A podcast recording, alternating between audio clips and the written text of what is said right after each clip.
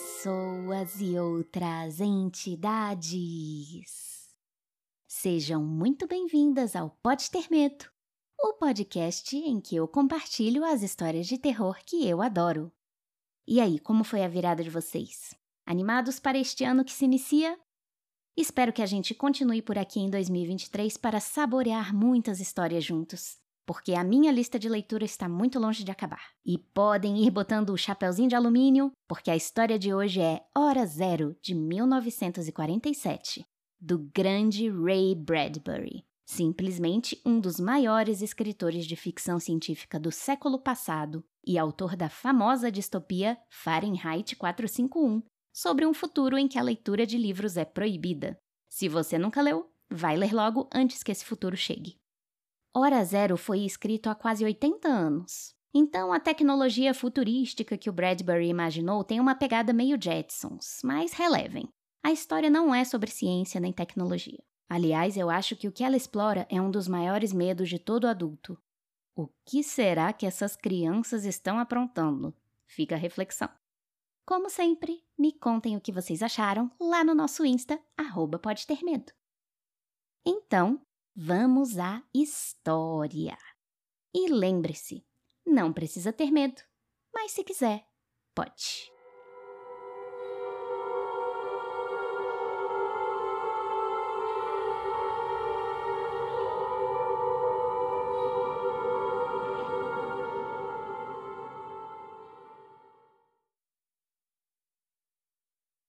Hora zero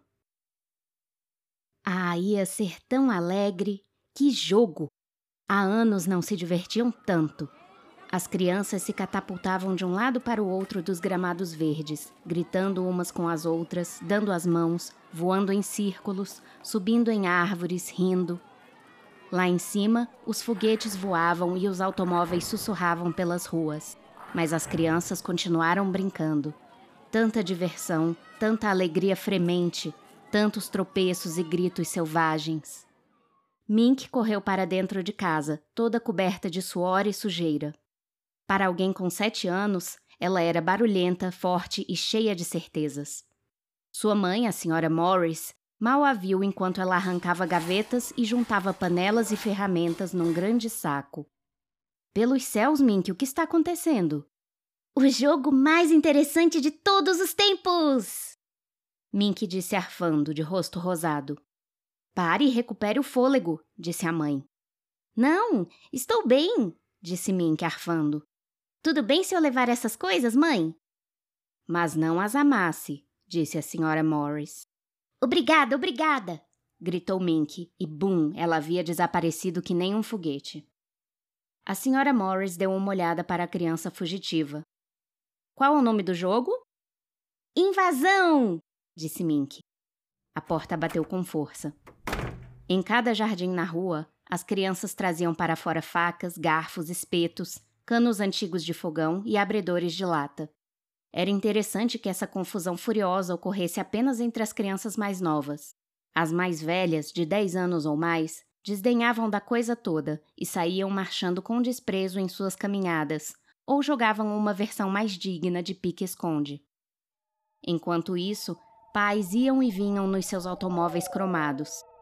Técnicos chegavam para consertar os elevadores de vácuo das casas, dar um jeito nas televisões flutuantes ou martelar tubos teimosos de entrega de comida.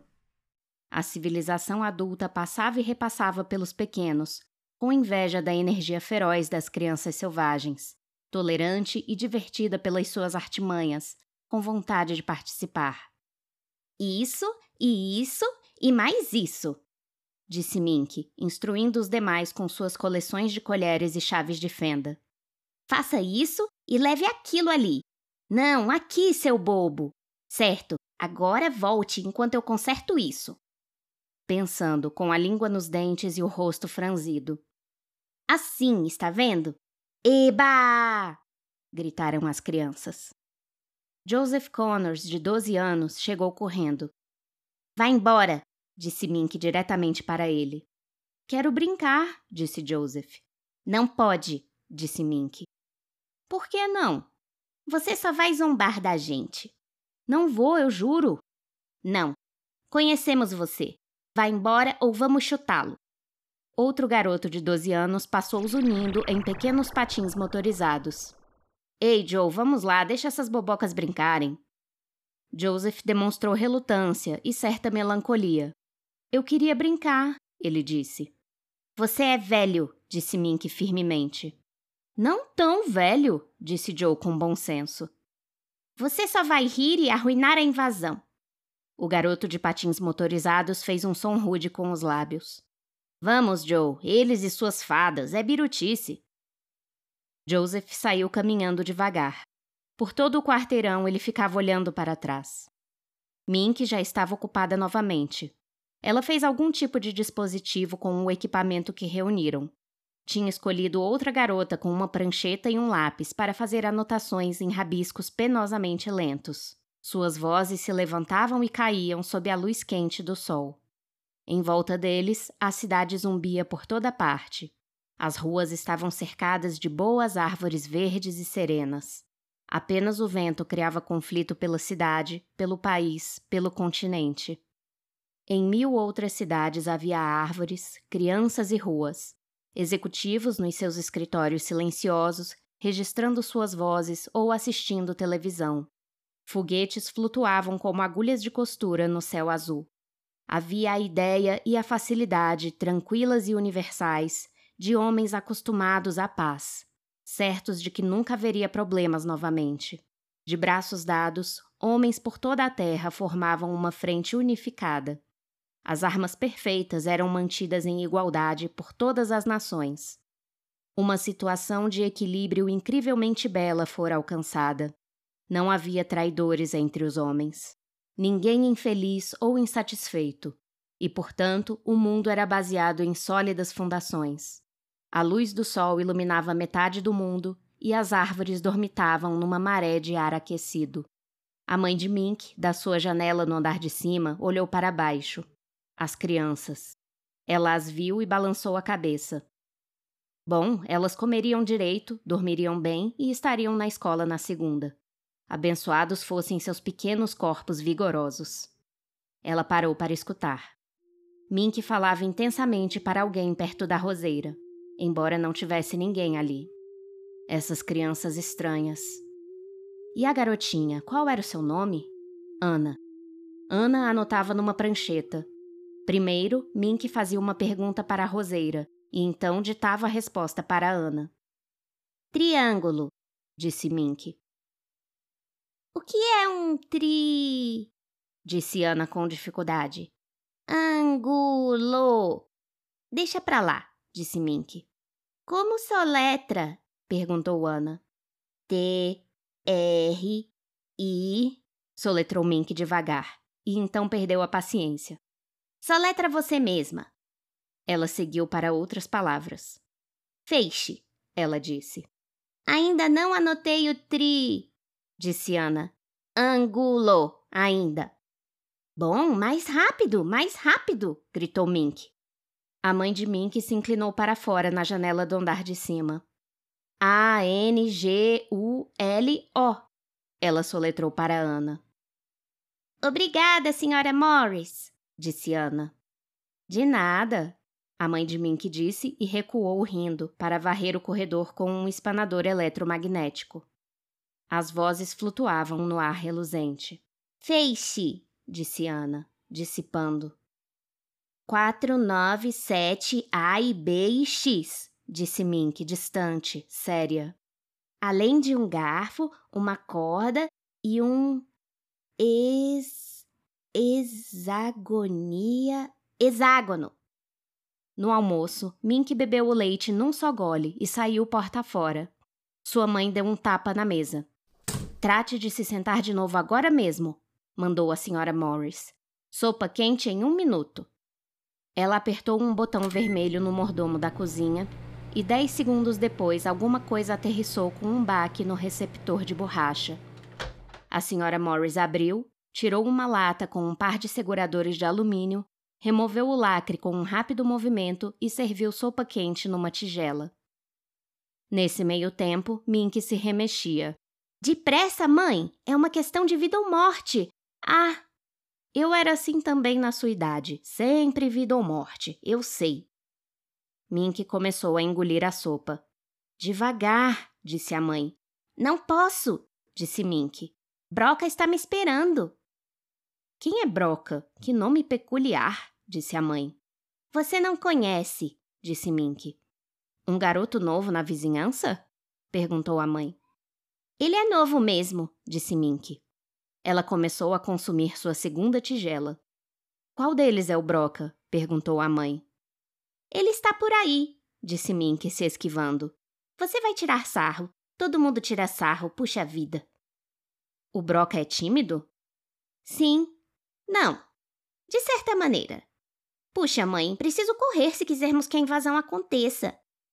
Quem está invadindo o quê? Marcianos estão invadindo a Terra. Bom, não exatamente marcianos. Eles são. Eu não sei, lá de cima. Ela apontou com sua colher. E de dentro, disse a mãe, encostando na testa febril de Mink. Mink se rebelou. Você está rindo! Você vai matar o Broca e todos os outros! Não foi minha intenção, disse a mãe. O Broca é marciano? Não. Ele. Bom, é de Júpiter ou Saturno ou Vênus, talvez. De qualquer maneira, tem sido difícil para ele. Imagino, a senhora Morris escondeu a boca atrás da mão. Eles não conseguiam achar um jeito de atacar a Terra. Somos inexpugnáveis, disse a mãe, fingindo seriedade. Foi essa palavra que o Brock usou. Ines. Ines. Foi essa palavra, mãe. Ora, ora, o Broca é um garotinho brilhante. Palavra de várias sílabas. Eles não conseguiam achar um jeito de atacar, mãe. O Broca disse ele disse que para ter uma boa luta você precisa de um jeito novo de surpreender as pessoas. É assim que se vence. E ele disse que você precisa da ajuda do seu inimigo. Colaboradores, disse a mãe. É, foi o que o Broca disse. E eles não conseguiam achar um jeito de surpreender a Terra ou obter essa ajuda. Não me surpreende. Somos bem fortes mesmo. A mãe riu, guardando as coisas. Mink ficou ali sentada, encarando a mesa, visualizando o que ela estava falando. Até que um dia, sussurrou Mink melodramaticamente. Eles pensaram nas crianças. Caramba! disse animada a senhora Morris. E pensaram em como os adultos estão tão ocupados que nunca olham embaixo das roseiras ou nos jardins. Só quando procuramos caracóis e fungos, e tem alguma coisa sobre dimsons. Dimsons? Dimensões. Dimensões? Quatro delas. E tem alguma coisa sobre crianças de menos de nove anos e imaginação. É muito engraçado ouvir o Broca falar. A senhora Morris estava cansada. Bom, deve ser engraçado. Você está largando o Broca lá sozinho neste momento. Como está ficando tarde, se quiser que sua invasão aconteça antes do banho da noite, é melhor correr. Preciso mesmo tomar banho? resmungou Mink. Precisa. Por que criança odeia água? Não importa em que era você vive, crianças odeiam água. O Broca diz que eu não vou mais precisar tomar banho. É mesmo? Ele disse isso para todas as crianças. Chega de banhos e poderemos ficar acordados até às 10 da noite e assistir dois programas de televisão no sábado em vez de um só. Bom, o Sr. Broca deveria ter mais cuidado com o que diz. Eu vou falar com a mãe dele. Mink foi até a porta. Estamos tendo problemas com caras como Pete Brits e Dale Jarrick. Eles estão crescendo. Eles tiram sarro. São piores do que os pais. Simplesmente não acreditam no Broca. Eles são tão snobs por estarem crescendo. Era de esperar que fossem melhores do que isso. Uns anos atrás ainda eram pequenos. Odeio eles mais do que tudo. Vamos matá-los primeiro. Seu pai e eu ficamos por último? O Broca diz que vocês são perigosos. Sabe por quê?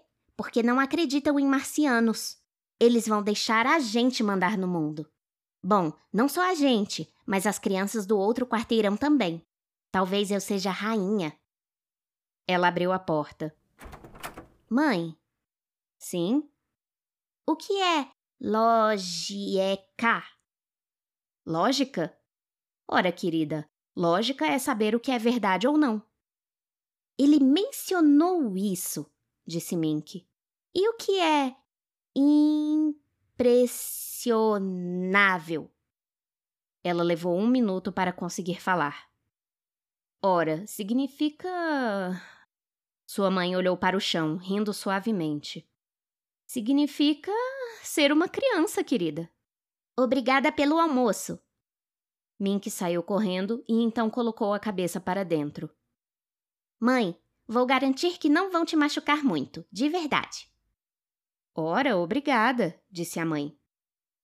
A porta bateu com força. Às quatro da tarde, o audiovisor zumbiu. A senhora Morris abriu a aba. Oi, Helen, ela disse de maneira amável. Oi, Mary, como estão as coisas em Nova York? Bem, e as coisas em Scranton? Você parece cansada. Você também. As crianças, muito trabalho, disse Helen. A senhora Morris suspirou. Minha Mink também, a super invasão. Helen riu. As suas crianças estão brincando disso também? Caramba, sim. Amanhã estarão pulando cordas geométricas e amarelinha motorizada. Éramos tão ruins assim quando éramos crianças em 1948? Pior, japoneses e nazistas. Não sei como meus pais me aguentaram, era uma moleca. Meus pais aprenderam a desligar os ouvidos. Silêncio. Que houve, Mary? perguntou Helen. Os olhos da senhora Morris estavam semicerrados. Sua língua deslizou lenta e pensativamente sobre seu lábio inferior. Hein? Ela se sacudiu. Não foi nada.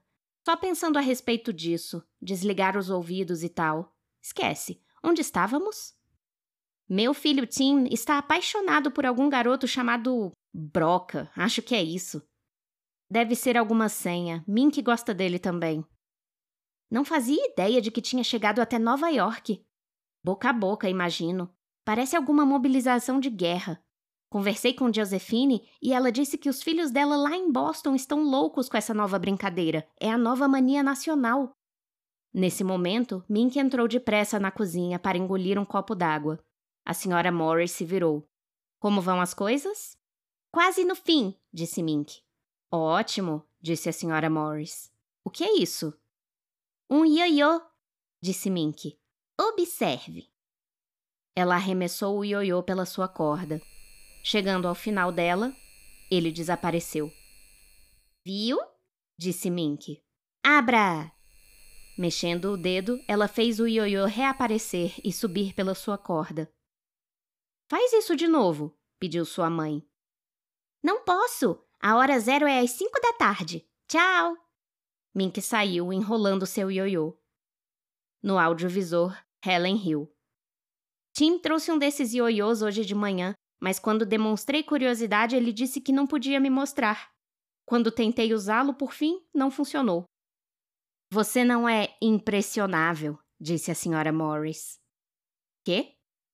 Deixa pra lá. Só uma coisa que passou pela minha cabeça. Posso ajudá-la com alguma coisa, Helen? Eu queria sua receita de bolo mesclado. As horas passaram devagar. O dia se esvaía. O sol desceu no céu azul pacífico. Sombras se espicharam sobre os gramados verdes. Os risos e a animação continuavam. Uma garotinha saiu correndo, chorando. A senhora Morris saiu pela porta da frente. Mink, aquela era a Peggy Ann chorando? Mink estava com o corpo inclinado para a frente no quintal, perto da roseira. Sim, ela é uma bebê chorona. Não vamos deixá-la brincar agora. Ela está ficando velha demais para brincar. Talvez tenha crescido assim de repente. E chorou por isso? Bobagem. Quero que me responda direito, mocinha, ou vai ter que entrar. Mink se virou consternada e irritada. Não posso parar agora, está quase na hora. Vou ser boazinha, me desculpa. Você bateu na Peggy Ann? Não, juro, pode perguntar. Foi só que. Bem, ela é só uma medrosa. A roda de crianças cercou Mink no lugar onde ela fazia uma careta para seu trabalho com colheres e algum tipo de arranjo quadrático de martelos e canos. Ali e ali, Mink murmurou. O que houve? perguntou a senhora Morris. Broca está travado, no meio do caminho. Se conseguirmos trazer ele para cá, será mais fácil. Aí os outros podem atravessar depois dele. Posso ajudar? Não, mãe, obrigada. Eu vou consertar. Certo. Chamo você para tomar banho em meia hora. Cansei de ficar tomando conta de você. Ela entrou e se sentou na cadeira elétrica de relaxamento, bebericando um pouco de cerveja de um copo meio vazio. A cadeira massageou suas costas. Crianças, crianças. Crianças, amor e ódio lado a lado. Às vezes as crianças amavam e odiavam você, tudo em questão de segundos. Crianças estranhas. Será que se esqueciam ou perdoavam as surras e as palavras duras e rígidas das broncas? Ela se perguntou. Como se podia esquecer ou perdoar os que estavam acima de você, aqueles ditadores altos e tolos? O tempo passou. Um silêncio curioso e ansioso caiu sobre a rua, se aprofundando. Cinco da tarde. Um relógio cantou suavemente em algum lugar da casa, numa voz baixa e musical. Cinco da tarde, cinco da tarde. O tempo está passando. Cinco da tarde. E aí se calou com um murmúrio. Hora zero.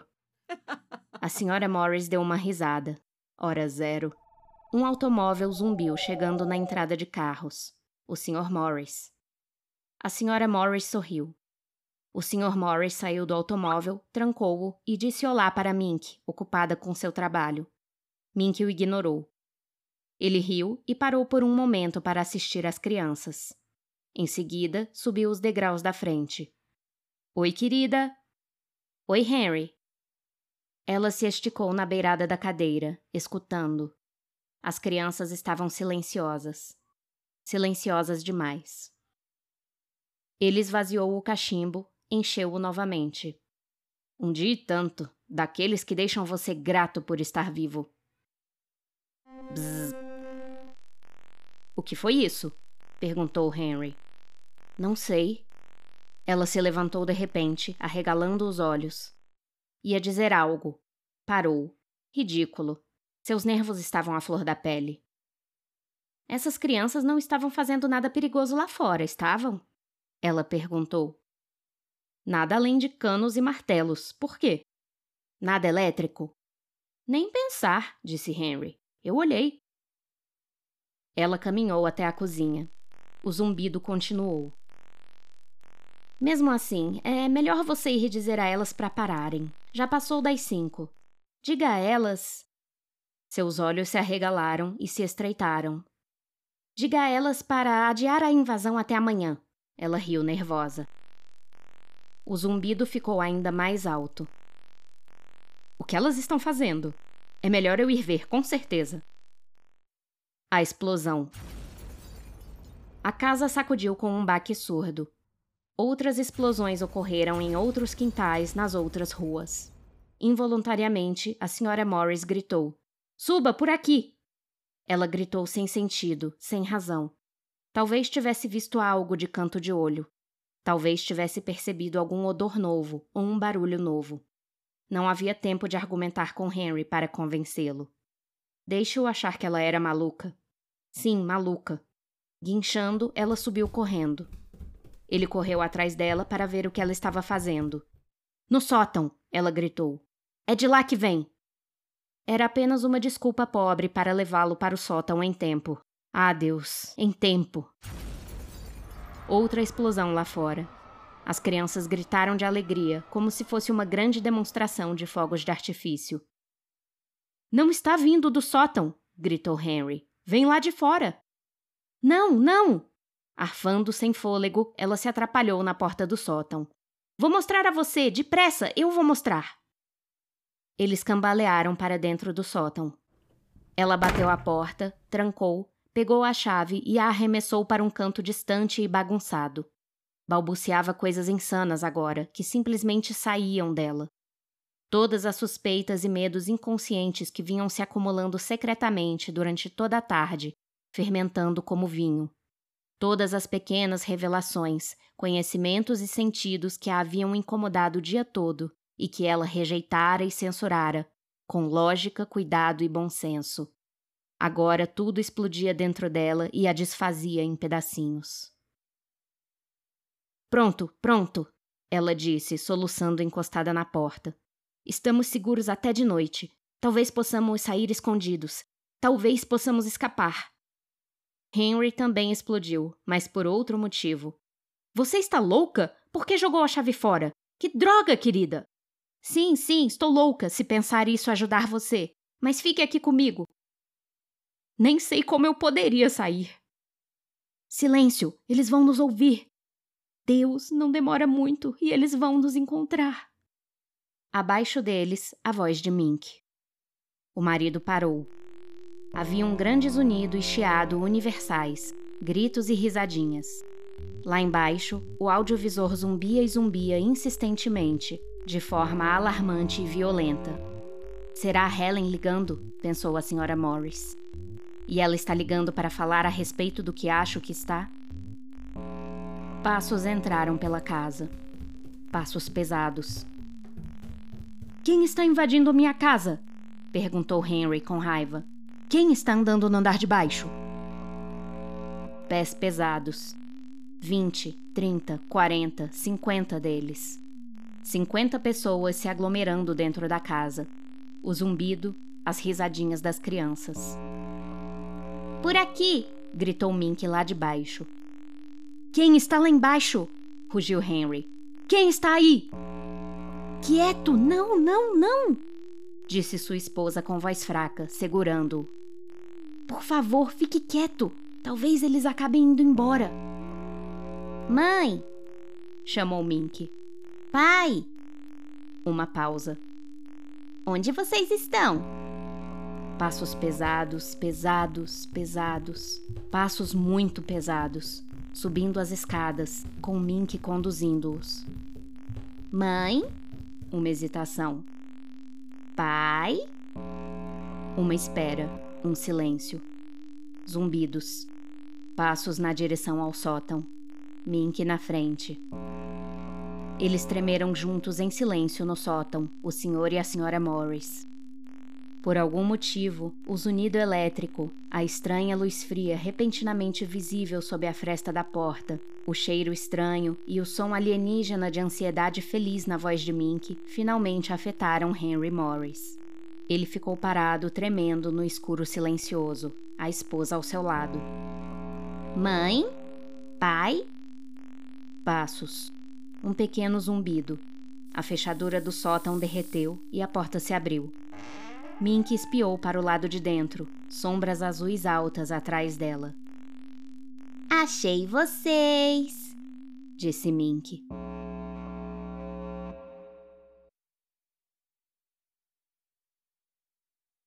E este foi Hora Zero. Espero que tenham gostado e até a próxima história.